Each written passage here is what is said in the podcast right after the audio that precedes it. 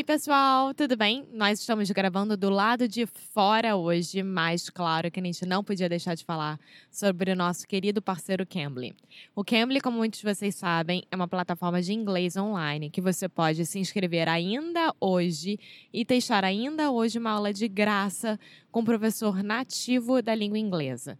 Existem professores 24 horas por dia e, claro, é um dos melhores tipos de intercâmbio de línguas, ou seja, você vai estar trocando ideias com esse professor, conversando com esse professor e realmente falando inglês. E para você conseguir uma aula de graça com a gente, é só colocar o nosso referral code em minutos grátis lá no cambly.com, no aplicativo do Cambly, e o nosso código é Inglês no Icru Podcast.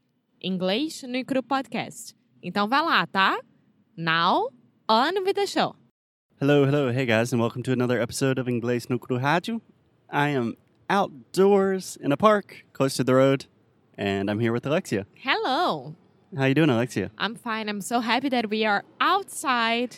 We are not freezing cold, and it's a sunny day. Yeah, so I'm not sure how the quality of this audio is going to be because there are planes above us, there are cars beside us, there are people walking and looking at us like we are crazy people. But this is real life because when you're going to speak English and when we are going to listen to someone speaking English, will be like this.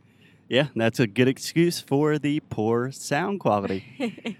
yeah, so one thing before we get started today, Alexia, I love being in cities Currently, we're in Porto, Portugal. I was going to say Portugal.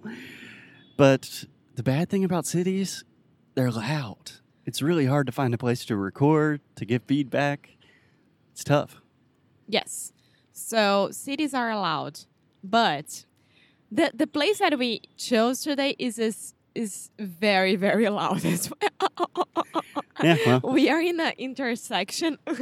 It's the best we can do today and it has been really cold recently, so we wanted to take advantage of a sunny day and get outside. Yes, and Portuguese people they love to buzinar.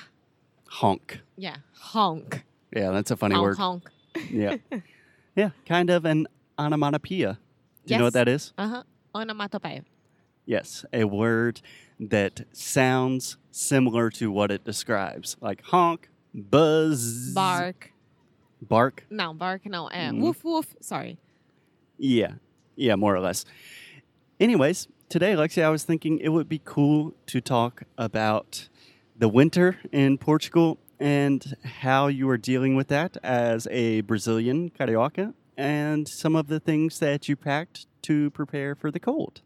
I didn't pack anything. I had to buy stuff. okay, well, you tell had me. to pack, but cold and winter. I think that there are two different things here. One is to experiment the winter, right? To be outside and see the the leaves gone, the trees are mm-hmm. naked. Uh, I don't know. How Can I give you that. two corrections? First, the trees are not naked. no, uh, we don't say that in English. I would just say you could say the trees are bare perhaps. Bare? Yeah, B A R E. But I would probably just say the trees don't have any leaves on them. And also, you said we have to experiment the winter. You want to say experience. Yes, experience. Exactly. And also, the mood of the people change as well. Yeah. It's so weird because people get more sad, not sad, but more recluse. Can I say that? Yeah, that's a great word. Yes. Yeah, a little bit more melancholic. Yeah. Perhaps. Yeah, seasonal depression. It's a real thing. So, Alexia, I recorded an audio that I'm not sure if we are going to publish, but when I was packing to come to Portugal, I just recorded some of the things that I was packing. I don't know if people are interested in that kind of thing. And I it's thought it would good. be cool if you told us a little bit a little bit about your process. A little bit of what?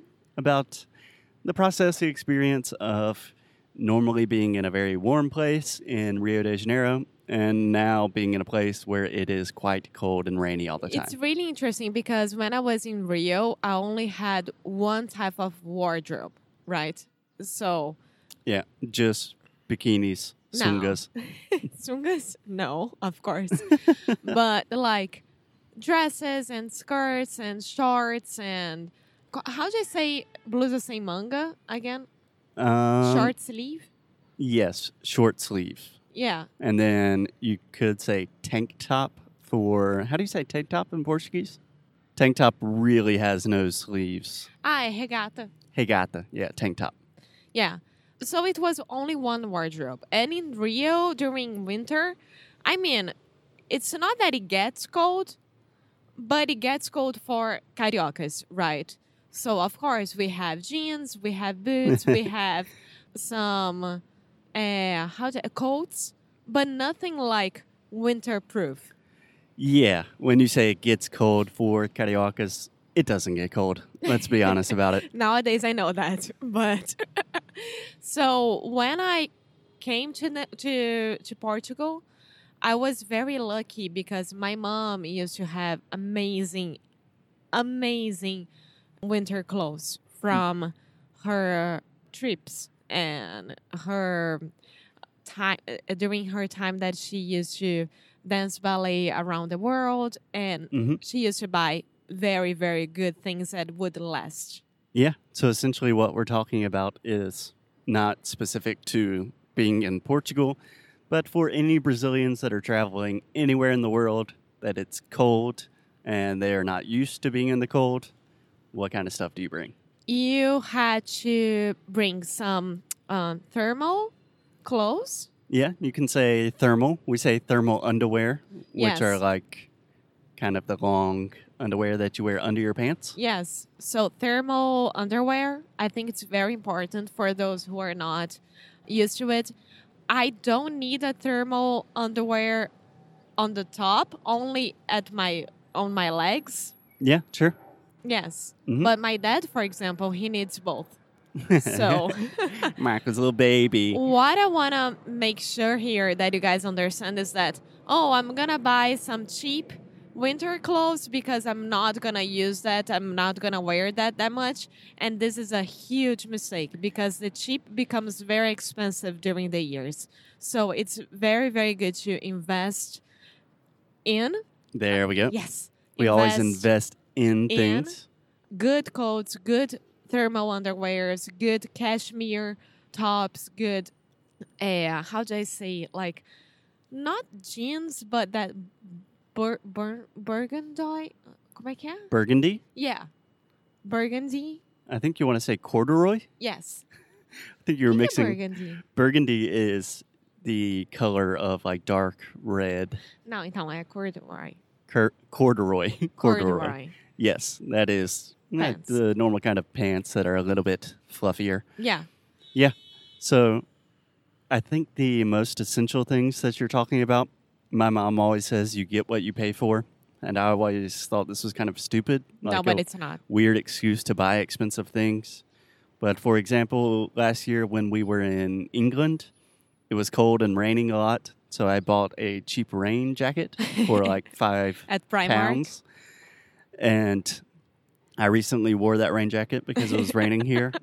And it's just totally not waterproof. no, it's not. So, yeah, you do get what you pay for. So, if you're going to spend a good bit of time in a colder place, it's an investment that's yes, worth it. Yes, it's an investment. And for example, this cashmere tops that I have from my mom, I think it's been in my family for 20, 30 years now because it was before I was born.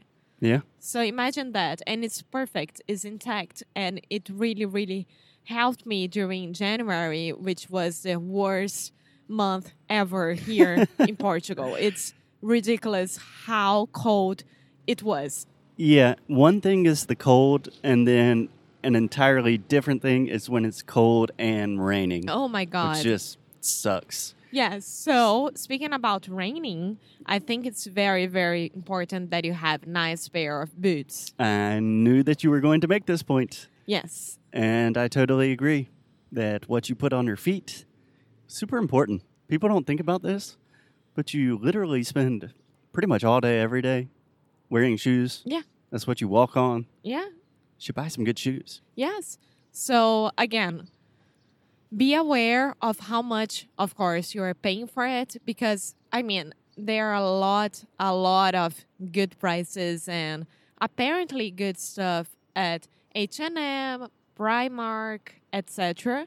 But it won't last for those things that you really, really need. Yeah. So go to places that are a little bit more expensive, buy those, and you won't have to worry about it for the next 10 years. Yeah.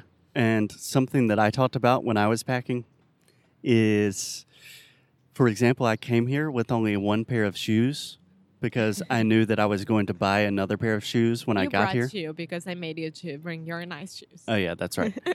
but this is something that I like to do a lot is simply just save money and prepare to buy something when you arrive because if you were traveling, you were probably traveling to a place that has shops and stores and when you get there, you can really understand okay, yeah, I need a nice jacket. It's really cold or I need some winter boots. So just wait. It makes it easier to travel, easier to pack, and then buy stuff when you get here. yes, that's, what very I do, true. at least. And also, I'm I'm getting a little bit anxious about the thing that here we really really experience the change of seasons, Mhm. right? So it's almost spring right now, Yeah, I think we still have a while. Maybe. It's nice today, but it will probably be cold again next week. Yes, I don't know, but right now I'm wearing my trench coat, which I love, and it's new and it's gonna last forever. Yeah. Yeah. Totally. So, just one last word as we have a big group of tourists walking by. I feel a little bit weird talking about clothes because I'm really kind of not a clothes person. I don't own many clothes. So, this is not like a fashion statement. This is really just a practical advice of stuff you need to to be happy when you're traveling. Yeah. And be smart because you don't have to take three different coats just because you don't know what's gonna you're gonna wear. So be smart. If you have a nice black coat, women or men here, Mhm. just like women, wh- huh? women. Women. Yeah. I heard you say we men. Uh, sorry. Yeah. Women or men, Mhm. just take the black coat because it goes with everything. You don't have to take five different coats. Yeah, that's another one last important note is it's important to think about entire outfits, like things that match. So I literally have like five shirts and three pairs of pants, but they all work together. So it's easier. Yes, it is.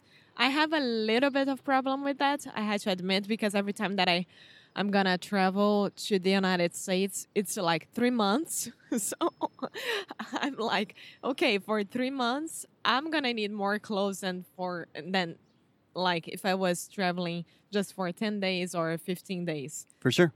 So It's a learning curve.